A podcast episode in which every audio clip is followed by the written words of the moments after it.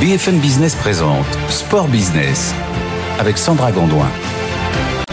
Bonjour à tous, bienvenue dans Sport Business, épisode 3 au sommaire de cette première partie. Il est à la tête de l'une des compétitions les plus populaires au monde, 3 milliards et demi de spectateurs cumulés. Christian Prudhomme, le directeur du Tour de France, viendra dans un instant nous parler de sa passion de la grande boucle qui dure depuis toujours et de l'édition 2024 qui va sortir de l'ordinaire, vous allez le voir. Et puis, c'est un sport qui a changé d'air littéralement ces dernières années. La Formule 1, la saison touche à sa fin et Julien Grouès, le directeur général d'AWS France et Europe du Sud, sera avec nous pour parler cloud, performance, compétition. Allez, Sport Business, c'est parti. Sport Business sur BFM Business. Le Tour de France a dévoilé son parcours pour l'édition 2024. Départ de Florence en Italie, arrivé pour la première fois euh, depuis longtemps euh, hors de, Paris. Hein, ce sera à Nice. C'est le troisième événement sportif le plus regardé dans le monde. Les chiffres sont faramineux, édition après édition. On voit ça tout de suite avec Raphaël Couder et puis on en parle juste après avec le patron. La grande boucle génère d'abord une audience considérable pour les chaînes de télévision. Diffusée dans 190 pays, la course est suivie chaque année par des centaines de millions de fans. C'est la troisième compétition après les Jeux Olympiques et la Coupe du Monde de football. Face au potentiel en termes de revenus publicitaires, les droits TV de l'événement se négocient à prix d'or. France Télévisions vient d'ailleurs de renouveler son contrat avec Amaury Sport Organisation jusqu'en 2030. Autre source de revenus, le ticket d'entrée pour voir le tour passer dans sa commune. Les villes qui accueillent des étapes du tour s'acquittent en effet d'un montant compris entre 80 000 et 120 000 euros auprès de l'organisateur. Les sponsors complètent le tableau. Les plus gros partenaires peuvent par exemple débourser jusqu'à 10 millions d'euros pour être vus tout au long du parcours.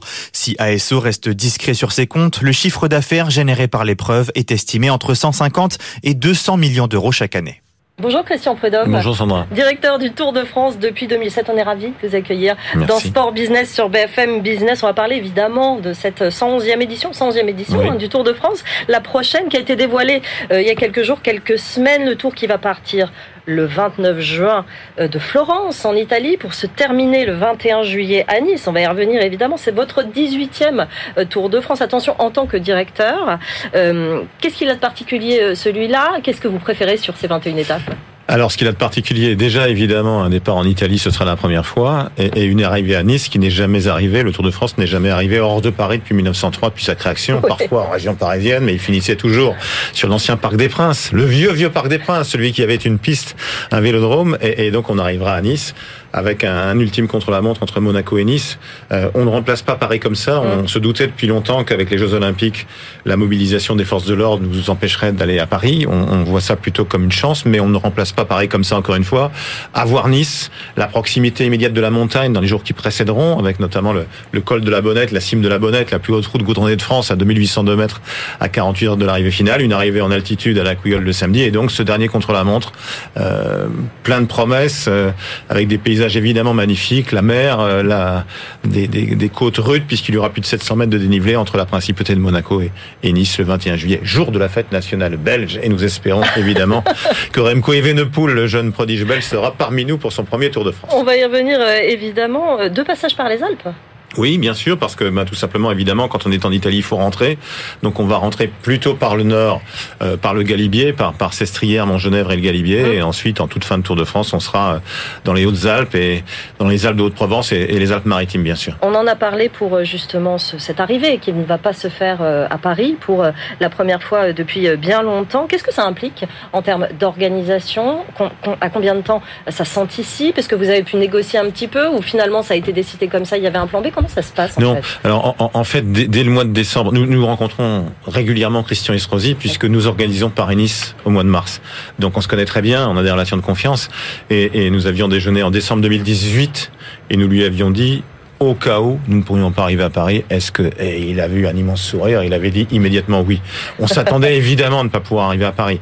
Euh, ça paraissait assez assez logique. Donc, si vous voulez, en fait, c'est le rêve de tout directeur du Tour de France, c'est-à-dire rapprocher la montagne de l'arrivée finale. On est toujours obligé de faire un transfert. On arrive le vendredi ou le samedi, on est dans les Alpes, on est dans les Vosges, on est dans le Massif central et on, on, se projette vers, vers la région parisienne. Là, on sera vraiment juste à côté. Donc, on va profiter de ça, sachant qu'en 2025, pour les 50 ans de la première arrivée du Tour sur les Champs-Élysées, nous serons de retour à Paris. Oui, et vous, le, le, départ sera de, du nord, de Lille. Oui, alors on va détailler ça. Un peu plus on va détailler ça dans quelques jours, mais en effet, on partira en 2025 euh, de France après trois départs à, à l'étranger. Je J'assume et je revendique les grands départs à l'étranger pour faire rayonner la France, à la condition que sur le parcours du Tour, il y ait des petites communes comme Castelnau-Magnoac, chez Antoine Dupont, comme comme euh, Châtillon-sur-Chalaronne ou, ou, comme euh, euh, d'autres petites villes comme Loudanvielle, par exemple, dans les dans les Hautes-Pyrénées. Justement, on est sur BFM Business, on va en parler de ce, de ce rayonnement et de la chance inouïe que c'est pour les villes d'être traversées par le Tour de France. Comment ça se passe? Est-ce qu'il y a une liste? Est-ce qu'il y a des, des demandes? Et ça leur rapporte quoi? C'est de la visibilité, c'est des retombées économiques pour les hôtels, les, les restaurants, les commerçants? Alors, nous avons la chance d'avoir 300 candidatures par an. environ 250 en France, une cinquantaine à l'étranger, et on a besoin d'une trentaine de places arrivées ou, départ.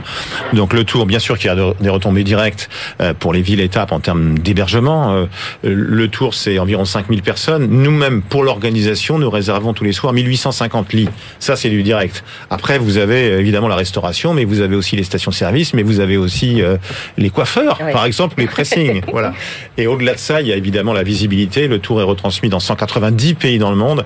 Rien que sur la France, euh, on a une part de marché monumentale de 44,1% de moyenne. 44,1% de moyenne sur les après-midi du Tour de France sur France 2. Euh, donc c'est absolument, absolument monumental.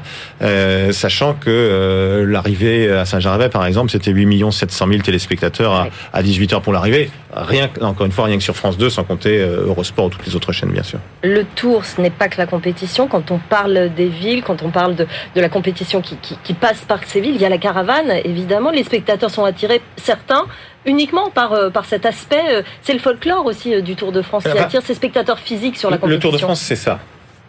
C'est-à-dire, le Tour de France fédère, il rassemble. Au bord des routes du Tour de France, je le dis souvent, vous avez 3500 km de sourire. 3500 km, c'est la distance totale du Tour de France. Vous avez des femmes, vous avez des hommes, vous avez des anciens, vous avez des gamins, vous avez des Français, vous avez des étrangers, vous avez absolument tout le monde, et ils ont tous le sourire. En fait, il y a, y, a, y, a, y a trois manières de lire le tour. Évidemment, le sport, c'est la plus grande compétition cycliste au monde. Ensuite, la mise en valeur du pays. La prise de vue dominante du Tour de France, c'est la prise de vue aérienne. Donc, euh, on voit nos paysages, on voit notre patrimoine, on parle de notre terroir partout dans le monde. Et ensuite, c'est au, ras du sol, dirais-je, c'est justement ce, ce mouvement, euh, ces, ces gens qui sont heureux, euh, comme une parenthèse d'insouciance dans un monde qui n'est pas toujours simple. Et comment on fait durer ça? Le Tour de France, c'est l'un des événements les plus populaires de la planète. 3 milliards et demi de spectateurs de téléspectateurs, j'ai lu. Est-ce qu'on était sur ces chiffres-là? On est bien sur ces chiffres-là? Oui, euh, alors. D'audience euh, Oui, alors c'est pas 3 mais c'est, ce sont des additions des, des additions. De, de, de, de, spectateurs. Voilà, voilà, exactement. Mais, mais euh, ah oui, mais le, le, tour est une invention des journalistes, une invention des médias. Il a été créé par la presse écrite, il a été popularisé par la radio. Mm. Un vieux sbire comme moi, c'est la radio qui m'a fait rêver. À l'époque, on écoutait euh, les 100 derniers kilomètres sur France Inter en moyenne. Aujourd'hui, depuis 5 ou 6 ans, il y a la totalité des étapes en intégralité, ce qu'on n'aurait pas pu imaginer autrefois. Et puis il y a ce que je ressens très fort aussi, je n'ai jamais vu arriver les gilets jaunes il y a quelques années. En revanche, on ressentait de plus en plus et on ressent de plus en plus une fierté à accueillir le Tour partout où nous passons. C'est-à-dire que là où dans un monde rural qui parfois se sent euh, délaissé, eh ben le Tour de France passe encore de temps à autre alors qu'il y a souvent plus d'écoles, plus de maternités, plus d'hôpitaux, plus de médecins, plus de stations-service euh, ou même plus de distributeurs de billets. Donc on, on, on sent cette fierté-là à accueillir le Tour. On dit souvent, ou on disait autrefois, euh, baisse la tête, tu auras l'air d'un coureur. Mais quand le Tour de France passe, que les gens l'entendent le matin à la radio, le voient à la télé, le lisent dans les journaux, ils relèvent la tête parce qu'il y a une vraie fierté et c'est tellement important. Comment on, finalement on convainc les jeunes? Comment on élargit l'audience aux jeunes générations? On sait que c'est certes familial, que c'est on va voir les, compétitions. Il y a cette série Netflix qui a été faite sur l'édition 2022 du Tour de France. Est-ce qu'il y a eu un effet Formula One Il y avait aussi euh, eu cette, série sur, sur la Formule 1 quelques temps plus tôt. Est-ce que c'est comme ça qu'on attire les nouvelles générations pour que cet engouement reste le même dans les années nous, travaillons depuis des années euh, sur tous les moyens de communication, euh, la télé, la radio, la presse écrite, évidemment sur Internet, sur les réseaux ou sur les plateformes. Plus du quart des, spectateurs du dernier Tour de France venaient pour la première fois. Dans ce quart-là, il y a une majorité de femmes. Et euh, l'enthousiasme encore plus important, on l'a ressenti à un tel point qu'on a parfois été dans l'organisation en difficulté à quatre ou cinq reprises au mois de juillet dernier. Tellement il y avait de monde, tellement il y avait de ferveur et d'enthousiasme. Des gens très sympas, mais qui ne font pas forcément attention. Et le premier danger sur la route du Tour de France, c'est le risque routier. Euh, c'est la tête des enfants à hauteur des véhicules, même si dans une montée ça roule à 20 à l'heure une voiture à 20 à l'heure, ça fait pas de bien, c'est sûr et certain. Donc c'est vraiment ça. Donc l'obsession pour nous, elle est là sur la sécurité, en choisissant les gens. Euh, nos pilotes sont triés sur le volet, en leur faisant des stages, mais mais en, en multipliant aussi les messages de prévention. Euh, très simple. Euh, le grand-père et la grand-mère du même côté de la route, c'est pas la peine de venir avec son chien. Euh, les, les, lignes blanches, elles sont respectées souvent, et le plus souvent par les automobilistes. Mais un coureur cycliste, il a 50 mètres de goudron à droite, il va pas, il va, il va aller jusqu'au bout. Donc faut pas laisser traîner son sac quand on se recule dernier moment. Mm. des, choses très simples, très basiques, mais qu'il faut répéter, rabâcher, ressasser en permanence. Pour toute organisation d'événements aujourd'hui, on parle d'inclusion, on parle de transition écologique. Euh, les détracteurs du Tour le disent polluant, alors que vous mettez en place depuis plusieurs années des opérations pour rendre le Tour euh, plus vert. Qu'est-ce qui est mis euh, concrètement en place ces dernières années, par exemple sur l'édition 2024 Sur quel levier vous travaillez? Alors, alors, bien évidemment, d'abord sur la caravane, puisque les premières critiques étaient là, notamment sur le plastique. Il y a quelques années, vous aviez, quand un t-shirt t-shirt était donné en emballage plastique, il n'y en a plus. Dans un premier temps, on a supprimé ces emballages-là et on les gardait sur tout ce qui était alimentaire. Aujourd'hui, les bonbons Haribo, par exemple, étaient dans des sacs papier. Donc c'était le plastique disparaît complètement. Ensuite sur les véhicules euh, pour sortir du thermique avec des véhicules électriques bien évidemment, mais aussi avec des camions qui sont euh, euh avec des, des, des carburants euh, euh, différents et moins polluants. C'est vrai pour les camions, mais c'est vrai aussi pour les hélicoptères de prise de vue par exemple. Donc on travaille sur ces différents domaines. Naturellement aussi parce que le Tour de France se nourrit des beautés de la France. on ne met pas notre zone technique complète quand on va en certains lieux. Je pense au col du, du Granon, par exemple, il y a, il y a un an et demi, euh, euh, dans les Hautes-Alpes, magnifique à 2400 mètres, euh, les, les, les 9 dixièmes de la zone technique étaient à Briançon, ils n'étaient pas au sommet. Au Puy-de-Dôme, on nous a parfois d'ailleurs reproché en disant ah mais il y a personne. Oui, parce que nous nous étions engagés à ce que le, le Puy-de-Dôme, qui fait partie de, de, la chaîne des puits, patrimoine mondial de, de l'UNESCO, euh, des milliers de pas qui seraient montés ne puissent pas l'endommager. Donc euh, on a respecté notre parole, ce qui nous servira, j'en suis certain, à l'avenir. Et on aime bien respecter notre parole. Donc voilà, on, fait tout ça. On n'a pas la, prétention d'être parfait.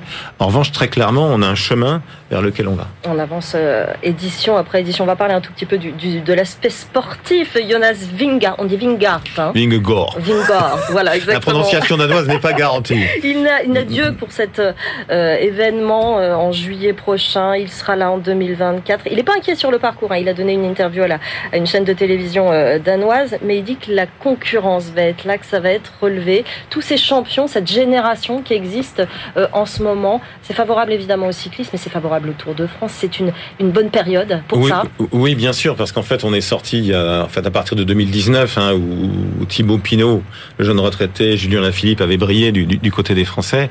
Euh, on est sorti d'un cyclisme euh, où, où, où ça éliminé par l'arrière et où il y avait peu d'attaques. Et aujourd'hui, on a des champions qui sont capables d'attaquer partout, là où on les attend, mais aussi là où on ne les attend pas. Euh, je pense notamment au Slovène Pogacar, hein, deux fois vainqueur du Tour, deux fois deuxième ces deux dernières années, euh, qui euh, fait en sorte de, donner encore plus de force au vainqueur finalement, même s'il est capable d'attaquer, et il attaque absolument partout. Donc bien évidemment que ça, c'est enthousiasmant. Est-ce qu'il manque un champion? Est-ce qu'il manque des faits d'armes? Chez les Français. Est-ce qu'un tour réussi pour Christian Prudhomme, c'est forcément un champion français euh, qui gagne une ou plusieurs étapes et qui fait des étincelles, ou finalement la compétition peut s'en sortir La, la, force du Tour de France, c'est que, c'est que bien sûr, ce sont les champions qui font la force du Tour, mais la plus grande vedette du Tour, c'est le Tour. Mm.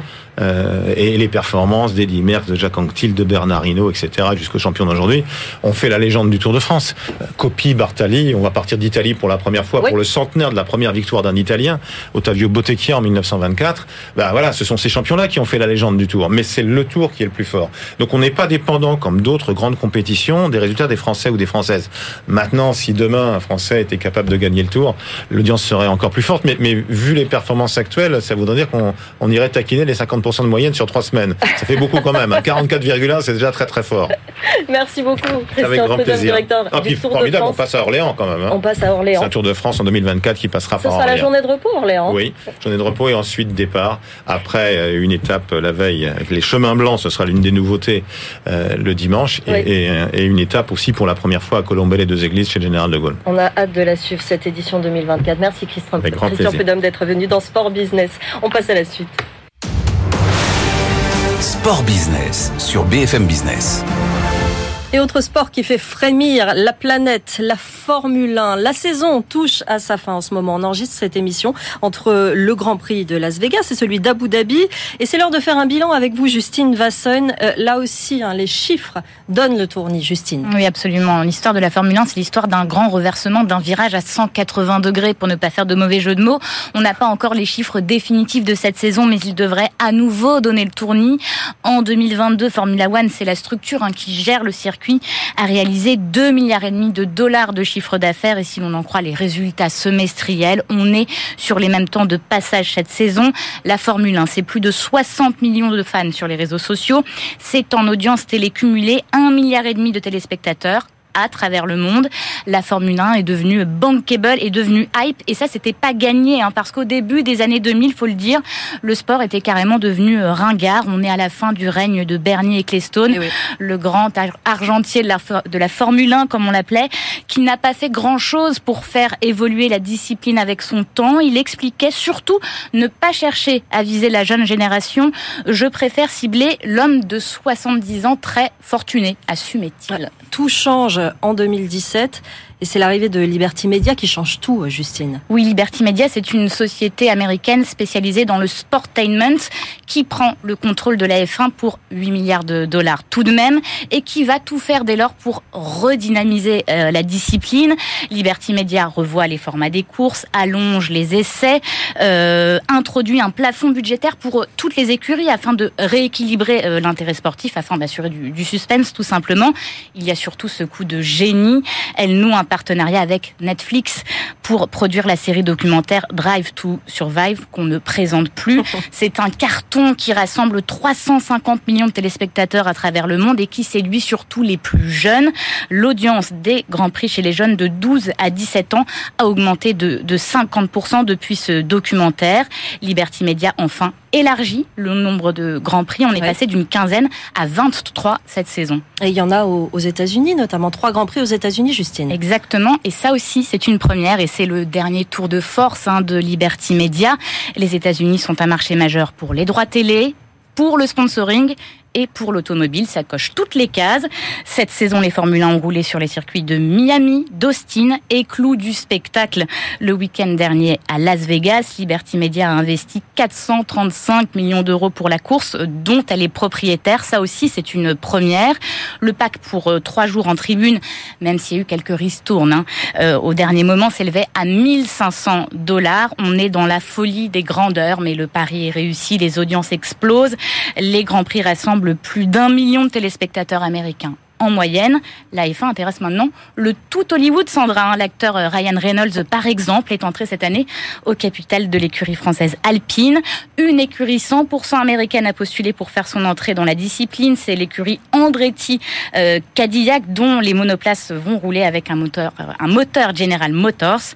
Tout cela, Sandra, valorise aujourd'hui la Formule 1 la Formule 1 à 15 milliards de dollars selon Forbes. C'est tout simplement, selon le magazine L'Empire sportif, le plus cher Merci Justine Vassogne. Tout le monde veut en être, évidemment. J'accueille l'un des acteurs qui a contribué à faire basculer la discipline dans une autre ère. Julien Grouès, bonjour. bonjour Directeur général d'Amazon Web Services France et Europe du Sud. Amazon Web Services, c'est la branche du géant américain Amazon dédiée au cloud. Vous accompagnez 80% euh, des entreprises du CAC 40, deux tiers des licornes françaises. Et on va parler ici spécifiquement dans cette émission Sport Business de votre rôle dans la formation alors vous avez plusieurs casquettes, il faut expliquer réellement. Vous accompagnez d'une part Ferrari et ensuite la Formule 1 dans son ensemble. Par exemple pour Ferrari, comment ça se concrétise? Alors pour Ferrari, ce qui est extrêmement intéressant, c'est que comme beaucoup d'entreprises dans le milieu du sport, ils travaillent sur la performance de leur voiture, l'engagement des fans et évidemment l'amélioration de la compétitivité. Donc la performance euh, des, des, voitures, enfin, ça, ça, aide à, à améliorer euh, les machines, à améliorer les performances des pilotes, améliorer les résultats de course. Et à quoi ça sert concrètement les données? Alors effectivement, ça sert à tout ça et en même temps, et puis ça sert aussi à améliorer l'expérience du fan et du téléspectateur. Mais sur la voiture, sur une, une Ferrari et sur la plupart des Formule 1, il y a 300 capteurs. Et ces 300 capteurs, pendant une course, ils génèrent un million de points par seconde. 1 million de points par seconde sur 300 capteurs. C'est juste phénoménal. Et donc, il faut avoir la capacité de les récupérer, de les traiter, de les analyser. Et avec l'intelligence artificielle, ça permet aux ingénieurs de prendre les bonnes décisions le plus rapidement possible. Alors, ces données servent aussi à améliorer l'expérience du téléspectateur parce qu'on voit le temps, on voit la, rapidité, le rythme cardiaque euh, du pilote. Donc, c'est absolument euh, fascinant. Il y a aussi tout le travail de simulation en amont Aujourd'hui, les Formule 1 sont designés sur des ordinateurs. Les tests en soufflerie, la plupart sont faits en simulation sur euh, des ordinateurs extrêmement puissants. Et donc tout ça, ça permet d'aller beaucoup plus vite dans la recherche, dans le développement et aussi dans l'accompagnement des téléspectateurs. Euh, c'est ce que disait euh, Justine il y a un instant, l'attrait. Ça vient des séries, ça vient du changement d'air, effectivement, avec Liberty Media, on va y revenir. Mais ça vient grâce à ces données aussi, de la compréhension du sport. Toutes ces, données, elles aident les fans à comprendre ce qu'ils sont en train de, de, regarder. Et plus ils comprennent, plus ils adhèrent. Exactement. Et Justine en parlait tout à l'heure, les chiffres sont extrêmement intéressants. Et quand Liberty Media a repris les droits de la Formule 1, ils ont aussi fait un sondage euh, des fans pour savoir ce qu'ils voulaient voir en plus. Et un des résultats de ce sondage, c'était que les fans voulaient voir des courses où les voitures seraient plus proches les unes des autres. Pas forcément des dépassements, mais des voitures plus proches. Et c'est pour ça qu'il y a eu un grand changement de réglementation il y a 2-3 ans pour changer l'aérodynamique des voitures. Et toute cette recherche d'aérodynamisme a été faite avec AWS en utilisant les services d'AWS en simulation et ils considèrent que ça a réussi, ça leur a permis de le faire 80% plus rapidement que si tout avait fait, été fait en soufflerie ou sur des ordinateurs euh, traditionnels. Vous avez constaté effectivement depuis le 2017 ce, ce, changement, cette euh, nouvelle ère, ce fait que ça va très vite et que finalement vous y avez participé euh, vous aussi chez AWS. Oui, alors on le voit et pour la Formule 1 et pour Ferrari. Alors Ferrari, on le voit parce qu'ils ont redesigné leur application d'engagement des fans, la Fan App, euh, elle s'appelle, ce qui permet d'avoir accès à des contenus exclusifs, les interviews des pilotes, des analyses qui ne sont pas disponibles ailleurs. Et on a vu que cette application avait décollé euh, extrêmement rapidement. Et pour la F1, on le voit parce que chaque mois, nous avons de nouvelles analytiques qui sortent qui permettent aux téléspectateurs d'être plus engagés, c'est de savoir quelles sont les stratégies de pneus, la vitesse en sortie de virage, euh, le nombre de G et les forces qui s'exercent sur le pilote, euh, mais même de rentrer aussi dans les capacités physiques euh, du pilote en voyant son rythme cardiaque, en voyant euh, ses réactions pratiquement en direct. Donc c'est vrai que c'est extrêmement intéressant de suivre non seulement la course, mais aussi ce qui se passe autour. On sait que les Américains sont très avancés sur la data dans le sport. Ça fait très longtemps qu'ils travaillent euh, là-dedans. On en parlait d'ailleurs dans la précédente émission de, de Sport euh, Business. C'est important qu'il y ait des grands prix aux États-Unis pour euh, finalement améliorer encore les, les, données qui sont récoltées et la façon dont, les, dont on les utilise. Je pense que les grands prix aux États-Unis servent surtout à toucher un public plus large. On ne récupère pas de données euh, plus spécifiques ou plus intéressantes oui. euh, aux États-Unis que lorsqu'elles sont en Europe. Et puis encore une fois, c'est la Ligue, c'est la Formule 1, c'est Ferrari qui collecte la donnée. Nous, on est juste le moyen euh, par lequel euh, ils le font. Justine. Est-ce que vous savez si vous avez déjà aidé euh, Ferrari à gagner concrètement une course euh, précisément? Alors on sait euh, comment ils réalisent les analyses. Alors pour gagner une course, il y a la performance de la voiture, il y a le respect des règles, il y a la performance du pilote. On sait par contre que grâce aux simulations, ils peuvent améliorer euh, l'analyse euh, de l'aérodynamisme. On sait aussi qu'ils peuvent améliorer la performance de leurs ingénieurs sur les changements et les rentrées de garage. On sait qu'on ça peut les vraiment c'est très, très important. On gagne des secondes. L'amélioration euh, aussi euh, des comparaisons aux autres pilotes, parce qu'avec l'analyse des capteurs et les données qui sont publiques, ils peuvent analyser où est-ce que leurs voitures sont plus ou moins rapides, où est-ce qu'un pilote euh, différent peut avoir une stratégie d'entrée, de sortie de virage, d'accélération. Donc ça permet de faire toutes ces comparaisons-là. Donc on pense effectivement que ça leur permet de gagner en, en compétitivité. La concurrence est très rude sur cette partie. Toute la tech veut participer à ce championnat de, de F1. Comment on fait la, la différence justement quand on est à WS alors nous, on fait la différence en offrant euh, le meilleur de la technologie possible. C'est-à-dire qu'aujourd'hui, comme n'importe quel business, nos clients sportifs, ils ont besoin euh, d'avoir la plus grande disponibilité de services pour pouvoir développer le plus rapidement possible. L'innovation et l'accès à cette innovation, la performance, et puis évidemment, il y a aussi une histoire de coût. Donc pouvoir avoir accès aux solutions avec le meilleur retour sur investissement au plus bas coût et avec euh, une passion commune parce que je pense que notre partenariat avec Ferrari, c'est aussi l'histoire d'une passion, la recherche de la performance. C'est aussi un des sports où il y a le plus de technique, le plus euh, de recherche et donc pour nous d'être associés et avec la Formule 1 et avec Ferrari, c'est un énorme plaisir. Le but, c'est de toucher un public de plus en plus large. C'est ce qu'on a dit. On, parle du sport ici, mais finalement, est-ce que derrière, ça sert Amazon Web Services à convaincre les entreprises de se doter finalement du meilleur de la technologie? Est-ce que ça va au-delà des frontières du sport euh, de couvrir ce genre d'événement Effectivement, pour nous, un des grands intérêts, c'est que les entreprises ou les organisations voient ce que nous faisons avec des entreprises euh, comme Ferrari, qui partagent hein, euh, ce qu'elles font, tant que ça reste pas confidentiel. Il y a quand même quelques avantages concurrentiels qu'ils vont garder pour eux, mais leur traitement de la data, c'est un exemple aujourd'hui dans, dans le monde de l'entreprise. Donc ça permet effectivement de montrer comment on connecte 100 millions de points par seconde, comment on l'analyse. Aujourd'hui, on en parle souvent, les entreprises qui vont réussir dans le domaine de l'intelligence artificielle auront les bonnes stratégies data. Donc de montrer que tout ça c'est déjà possible et depuis de nombreuses années avec Ferrari, c'en est effectivement un exemple. Merci beaucoup Julien Groès d'être venu nous voir, directeur général d'AWS, Amazon Web Services, France et Europe du Sud. Merci beaucoup d'avoir été euh, avec nous. On se retrouve dans un instant pour la deuxième partie de l'émission, la bataille des droits du foot, les Jeux Olympiques bien sûr. C'est dans un instant, à tout de suite. BFM Business présente Sport Business avec Sandra Gondouin. Et bienvenue dans Sport Business, la deuxième partie au programme. On va parler des droits du foot avec deux spécialistes. On en est où de ces négociations de gré à gré qui est en lice? Tout est ouvert. On va en parler dans un instant. Les JO également au programme. Ça approche. Les villes se sont battues toute l'année pour en être à l'image de la commune d'Aubonne qui va accueillir la Team USA. Le CDFAS hum, est dans les starting blocks et on va en parler dans un instant. Et puis les JO, toujours Sofiane Meyaoui sera l'un de nos champions basket fauteuil. Il nous dira ce qu'il attend de ces JO parisiens. Sera en fin d'émission. Mais tout de suite, on va parler des droits du foot. Bonjour messieurs, bonjour Loïc Braillet, bonjour. journaliste RMC Sport, bonjour Pierre Rondeau, bonjour. économiste du sport. on était resté à cet échec de l'appel d'offres des droits TV de la Ligue 1, période 2024-2029, première fois euh, pour euh, cinq années, et puis euh, une nouvelle phase donc s'est ouverte depuis pour la Ligue de football professionnel. On fait un point.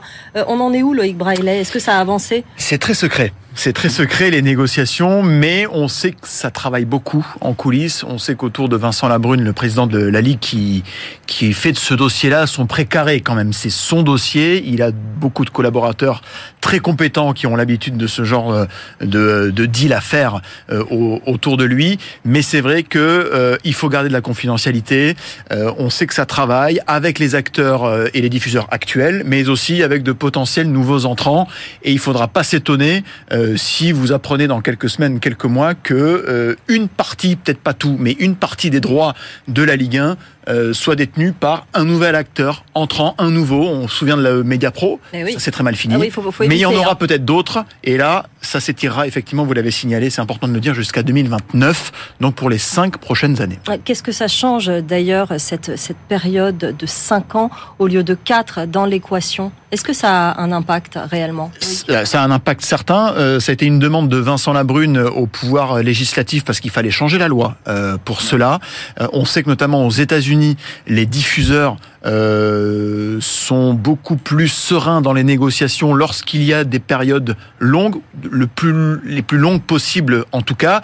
Et c'est vrai qu'aujourd'hui, 4 ans, c'est un petit peu juste, d'une pour se faire connaître, ensuite arriver à l'équilibre et ensuite peut-être espérer tout juste commencer à gagner de l'argent. Mmh. Euh, donc plus on peut espacer, plus on peut pousser cette période-là, plus vous allez, euh, comment dire, mettre de la confiance dans les discussions et euh, établir ce lien important avec les, les futurs diffuseurs. Donc c'était indispensable et c'est déjà aujourd'hui, à l'heure où on se parle, une première victoire pour Vincent Labrune et, et la Ligue. Pierre. Pour vous donner un, un, exemple sur ce temps effectivement imparti aux diffuseurs et qu'il ait le temps de pouvoir se développer et, et trouver un, un, équilibre, dans le business plan initial de Mediapro, alors vous me direz que ça n'a pas marché, mais en tout cas ils avaient tout de même un, un business plan, et dans le business plan initial de Mediapro pour 2020-2024, ils estimaient arriver à l'équilibre au bout de la troisième, voire la quatrième saison. Mm. Euh, finalement, à la, à, la, à, la, à la fin de leur contrat. Donc demander à ce qu'on étale maintenant sur une durée de 5 ans, et c'est vrai que ailleurs, euh, on pense notamment au territoire nord-américain, parfois on a des contrats sur 10 ans, étaler, ça laisse le temps à ce que le, diffuseur soit à l'équilibre au bout de 3 ans ou 4 ans, et qu'ensuite, 5 ans, 6 ans, 7 ans, il puisse commencer à gagner de l'argent. Là, euh, imaginons si Mediapro avait été un succès, seulement au bout de la quatrième année, ils auraient pu euh, commencer à être en bénéfice, et peut-être perdre le contrat derrière. Donc c'est vrai que certains diffuseurs demandaient à ce que ce contrat puisse être étalé pour pouvoir avoir plus de temps de- d'espérer gagner de l'argent. Bon, elle a dit c'est très secret. On rappelle qu'aujourd'hui c'est Canal et Amazon qui se partagent ces droits. Déjà, est-ce qu'on peut se demander si ces deux acteurs-là vont euh, entrer euh, dans le dans le dans ces discussions euh, finalement? Est-ce qu'il y a une chance que ça reste un peu la même chose ou pas Alors, si vraiment on est tout à fait précis, euh, les droits actuels sont détenus par Bein, qui sous-licencie à, à Canal et à Prime Video, donc Mm. effectivement à, à Amazon. Euh, bon. On a compris que les liens étaient rompus avec Canal. Euh, Canal a voulu euh, tuer euh, l'appel d'offres avec une certaine réussite. Il faut quand même bien le dire. Ils ont quand même une influence sur le marché qui est certaine. Ça veut pas dire qu'ils vont pas revenir. Ça ne veut pas dire qu'ils vont pas revenir. Il faut, il faut, il faut rien exclure. De, de, de base, à l'heure où on, on se parle, il faut rien exclure. Pour l'instant, Canal Plus est en situation de retrait d'observateurs. Ils ont fait euh, capoter ce qu'ils voulaient. Maintenant, c'est observation. Allez-y, montrez-moi ce que vous, vous savez faire en termes de distribution de vos droits. Bien. L'autre acteur, Amazon Prime Video, a réalisé une sorte de braquage, entre guillemets, 250 millions d'euros par an pour 80% des matchs. C'est un coup fantastique. Ça a été un opportunisme fou Ouais. euh, pour faire la promo euh, d'Amazon, de ses services auprès des clients de livraison, ce qui est leur cœur de métier. Mais l'appel, le, le produit d'appel Ligue 1 a marché pour une bouchée de pain à la dimension euh, de ce qu'est euh, Amazon. Donc du coup, leur demander de payer plus, ce qui serait logique, pour a priori moins, Mm. le principe fait grincer un peu des dents. Oui. Mais ça discute. On sait que Bein, Bein Sport, détenu par le Qatar, avec les liens diplomatiques qu'il y a au niveau politique euh, au-dessus aussi, ne veut pas renoncer totalement, en tout cas c'est ce que l'on sait, aux produits Ligue 1. Donc ils n'ont pas abandonné, ils sont dans les discussions euh, aussi et on sait que leur puissance financière leur permettrait de surenchérir face à un concurrent éventuellement. Donc ils sont toujours là. Et puis il y a un acteur dont on entend beaucoup parler quand même et que, allez, je vais me mouiller un petit peu, je pense qu'il aura quelque chose à la fin des négociations. Je ne sais pas combien exactement, euh, quoi, ni pour combien, mais Dazone, À qui est la, le terrain. voilà, qui est la plateforme britannique, ce qu'on appelle le Netflix du sport, qui est déjà détentrice euh, des droits du foot en Allemagne, en Italie, ça vient d'être signé il y a, il y a quelques semaines. Ouais. En Espagne et qui lorgne sur le marché français, qui reste un gros marché européen quand même depuis quelques mois. Ils sont très offensifs. On sait qu'en coulisses, ils se préparent à structurer déjà d'un point de vue RH euh, une future rédaction potentiellement, etc. Bref, on imagine, on a du mal à imaginer que Dazone n'ait rien à la fin des négociations, mais pour l'instant, on n'a pas d'offre financière, ça n'a pas fuité et on ne sait pas pour combien de matchs euh, Dazone pourrait récupérer une partie des droits. Pierre, Dazone a été mise en cause hein, pourtant pour sa situation financière. C'est quand même. euh, C'est vrai que pendant un temps, on avait une inquiétude vis-à-vis des, des garanties financières Ouais. de Dazone. Alors, ça remonte à loin parce que c'est vrai que dès, dès, dès 2018, quand ils ont commencé à beaucoup hein, ça- arriver à débarquer sur le marché des droits TV, ils ont dépensé assez, assez- non pas sans raison, mais en tout cas dépensé assez, euh, de façon assez fastueuse. Euh, ils ont certes un, un bilan euh, qui n'est pas à l'équilibre, mais ils ont un catalogue. Ils ont un catalogue de droits et derrière ils savent qu'ils peuvent, ils, qu'ils peuvent sous-licencier. Et un intérêt, si on fait la comparaison avec Mediapro et si on s'inquiète que comme en 2018 et 2020, Mediapro, nouvel acteur, débarque sans vraiment de garantie financière et sans de notoriété sur le marché français, ça fasse un flop pareil pour, euh, pour Dazone. Il y a un élément qui à mettre en avant pour finalement accepter ou en tout cas croire à l'hypothèse d'Azone sur le marché en 2024, c'est qu'il commence déjà avant même d'avoir les droits, à négocier ce qu'on appelle des accords de diffusion auprès des opérateurs. Ouais. Chose que Mediapro n'avait pas fait précédemment. Mediapro, il avait vraiment fallu attendre l'été 2020 avant de commencer progressivement à voir débarquer les antennes de téléfoot sur certaines boxes. Et pas toutes. Rappelez-vous, Canal avait refusé. Alors on sait Canal, pour des raisons peut-être hors économique, avait refusé d'accueillir euh, la chaîne téléfoot sur ses antennes. Mais Dazone est disponible sur la box de Canal+, Mm. euh, MyCanal, et Dazone négocie des accords de diffusion. Donc Dazone prépare le terrain. S'il venait à récupérer des droits, il n'y aurait pas d'inquiétude d'abonnés, des inquiétudes de, retransmission. Il y aurait déjà une accessibilité via les box, via les opérateurs, via les chaînes de streaming. Il y aurait des éléments. Donc à ce niveau-là, on accorde plus de crédibilité à Dazone si on fait la comparaison avec Mediapro. Mais vous avez raison, il y a aussi un bilan chiffré qui est inquiétant, mais euh, Dazone dispose d'un catalogue qu'il peut revendre en sous-licence. Dernière question, les droits euh, internationaux, jusqu'ici coûtaient 80 millions, la Ligue en attend plus du double, 200 millions, est-ce que c'est réaliste? Oui, je pense que c'est réaliste parce que euh, le, la chose qui était anormale, c'est ce contrat actuel en fait. Euh, ils avaient signé un contrat avec Bein qui était chargé de négocier euh, les droits internationaux pour l'ensemble des territoires euh, mondiaux, mais avec un, un, plafond à 80 millions. Ça n'avait aucun sens euh, ce contrat. Donc là, la Ligue a récupéré toute la gestion de ces droits internationaux. Plus d'intermédiaires. Plus d'intermédiaires et va et négocie en ce moment avec plusieurs territoires. Ils ont fait la consultation des droits internationaux en même moment pour que ça se chevauche avec, et c'est pas pour rien, avec euh, la période sur les droits domestiques pour, si jamais un acteur pouvait être intéressé par les deux, bon ben là on se met autour d'une table et commence à discuter.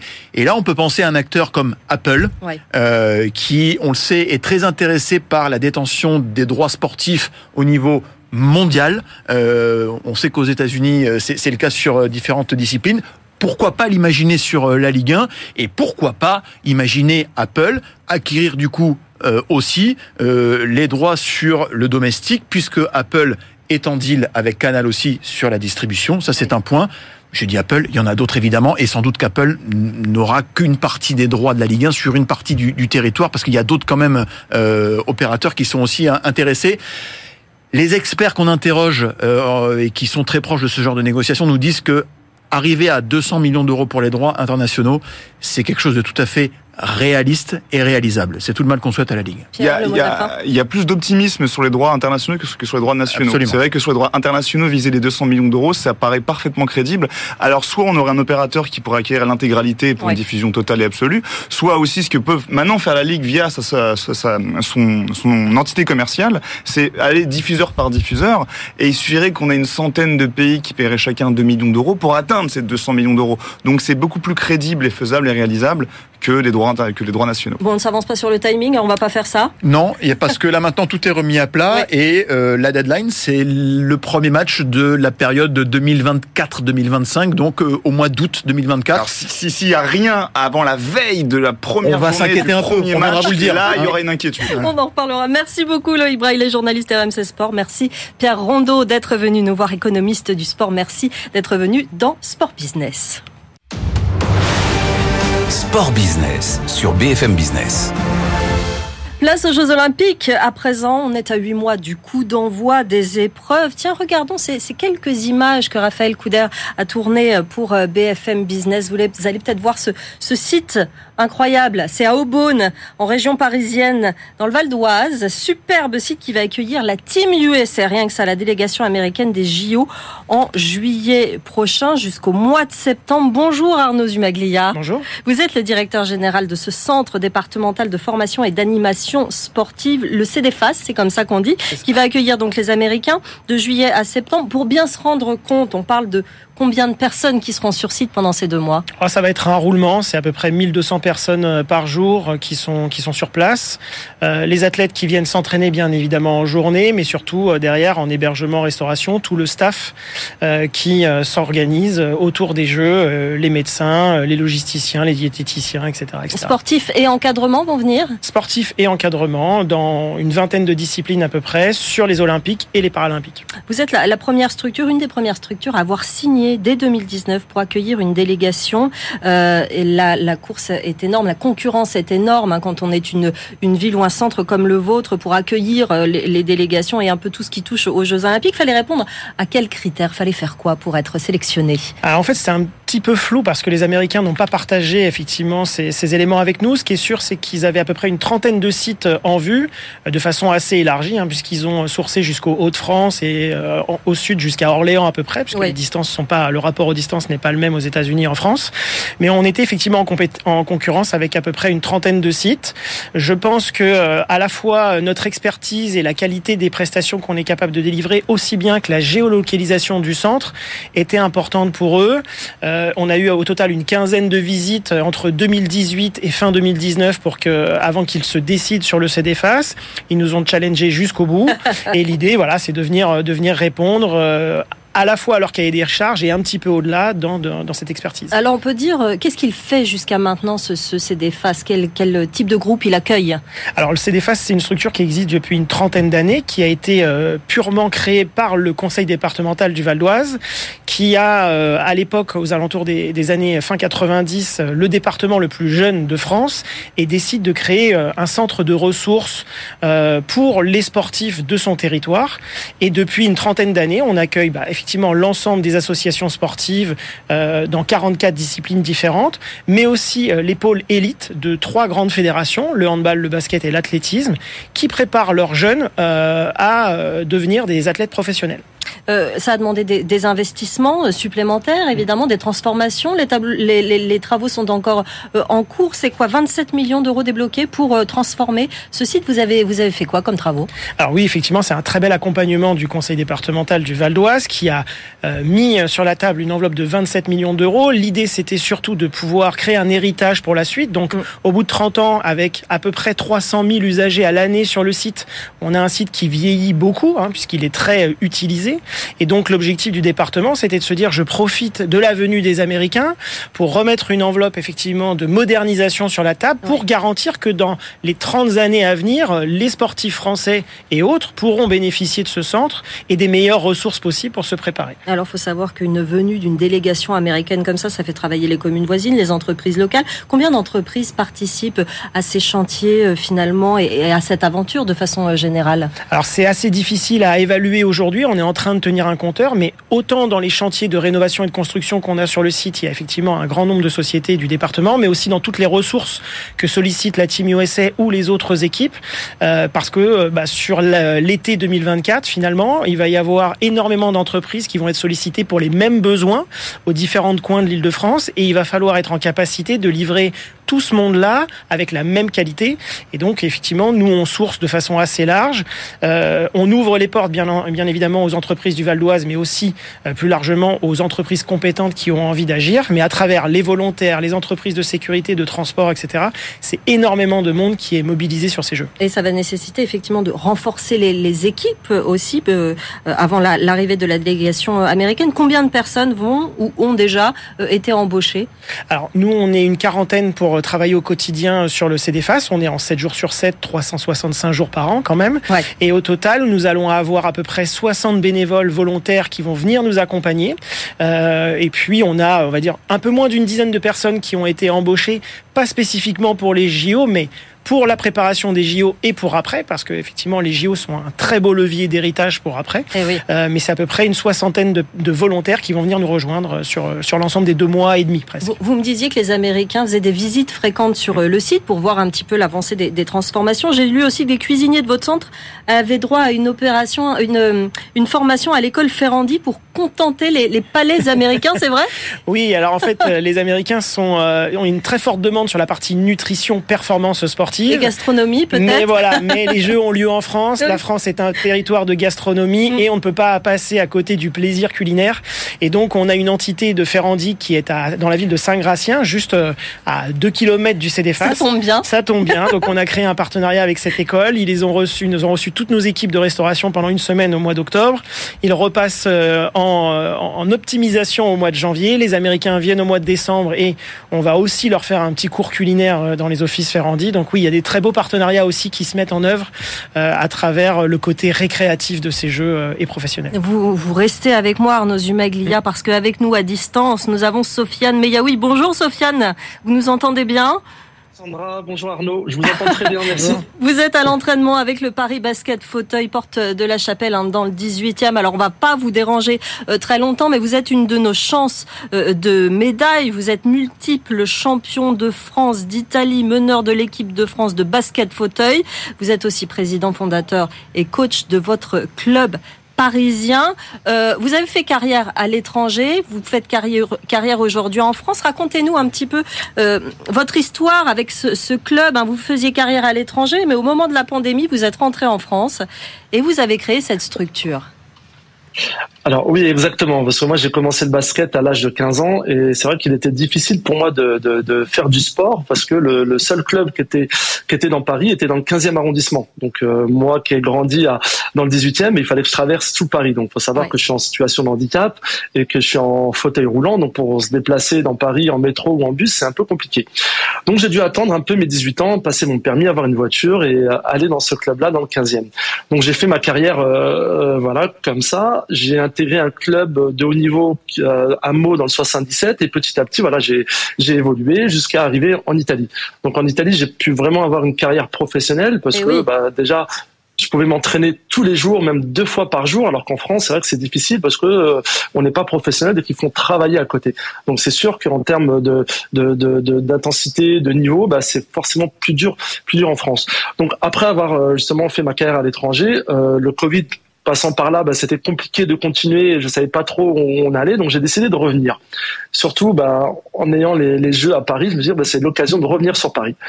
Je me suis rendu compte qu'un jeune qui voudrait faire du, basket fauteuil, bah, il a toujours le même problème. Il n'a pas de club proche de chez lui. Le seul club dans, dans l'est parisien, euh, il n'y en avait pas. Donc j'ai créé mon club dans le 18e. Donc voilà, je suis très content parce que ça marche très bien. Et oui, en France, vous avez un job, c'est ce que vous nous avez dit. En Italie, vous viviez de ce sport. Au Royaume-Uni, par exemple, on vit aussi euh, de, du sport. Comment on change ça? C'est une question de visibilité, de sponsor. Est-ce que vous pensez que des Jeux Olympiques comme ça à Paris, ça peut changer cette, cette situation un petit peu? Alors, je pense que c'est une question de considération. Euh, je pense que grâce aux Jeux paralympiques, grâce à Paris 2024, on met de plus en plus les athlètes en avant en montrant ce qu'ils sont capables de faire. Donc moi, dans mon cas, dans le basket fauteuil, on, va venir me voir sur les terrains, parler de performance, et ça c'est important. Et forcément, quand on va parler de performance, les mentalités, elles changent mm. sur le handicap aussi, mm. parce que c'est lié. Et aux États, en Angleterre, euh, c'est un très bon exemple. En, Angleterre, les, athlètes euh, équipe nationale sont tous payés euh, professionnellement par la par la, fédération euh, anglaise. Ce que nous, par le en la fédération handisport, n'est pas encore euh, c'est pas encore comme ça. Donc c'est plus dur, forcément. Il faut trouver ses sponsors personnels, en fait.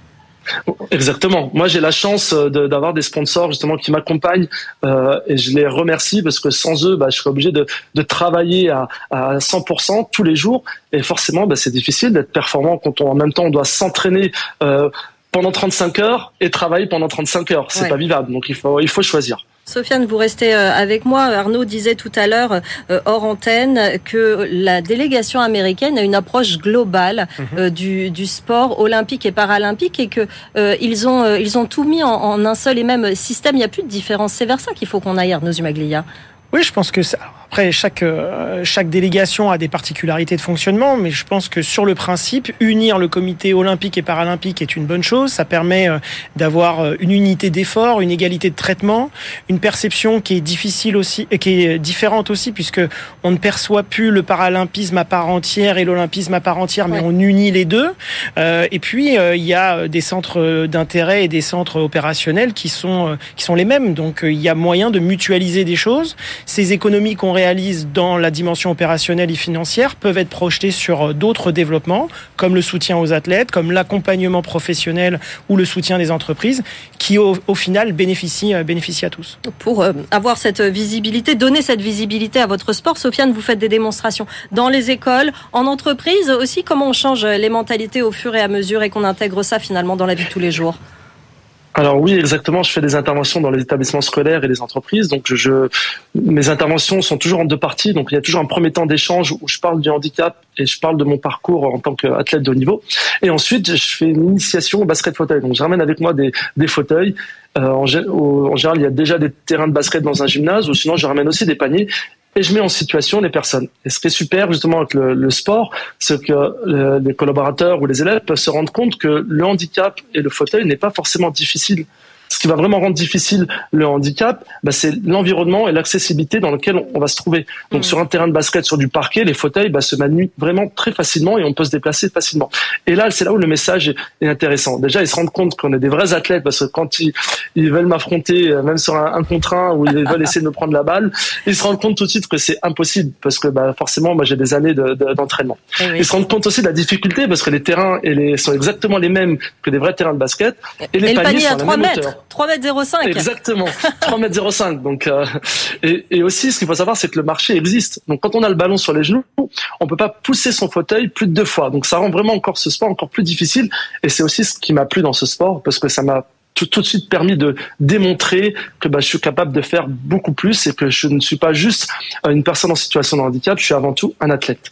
Euh, une dernière question au niveau sportif, comment ça va se passer? Est-ce que vous êtes déjà qualifié? Je crois que j'ai avoir lu qu'il y avait un, un, tournoi de qualification au mois d'avril, Sofiane. Non, on n'est pas encore euh, qualifié. On a une phase justement de, de pré-qualification. Oui. Ah, on a perdu euh, Sofiane euh, Meyaoui euh, qui était en direct avec nous. Non, est-ce qu'on l'a retrouvé peut-être? Est-ce que vous m'entendez, Oui. Sofiane? Oui, moi, je vous entends. Ah voilà, ça y est, on vous a retrouvé. Oui, pardon. Alors, je vous disais, oui, le- la phase de qualification aura lieu à Antibes au mois d'avril. Donc voilà, c'est notre chance pour se qualifier aux Jeux paralympiques de Paris 2024. Bon, très bien. Merci beaucoup, Sofiane Meyaoui. On croise les doigts, évidemment. Vous revenez quand vous voulez dans Sport Business pour parler, évidemment, de la compétition. Je rappelle que vous êtes au Paris Basket Fauteuil. On vous laisse retourner à l'entraînement. Merci beaucoup aussi, euh, Arnaud Zumaglia, de- d'être venu nous parler euh, du CDFAS, qui va accueillir la team USA. Merci d'être venu dans Sport Business. Merci beaucoup. Je vous laisse donc euh, pour euh, la suite des programmes sur BFM Business et on se retrouve très bientôt pour une nouvelle émission. Sport Business sur BFM Business.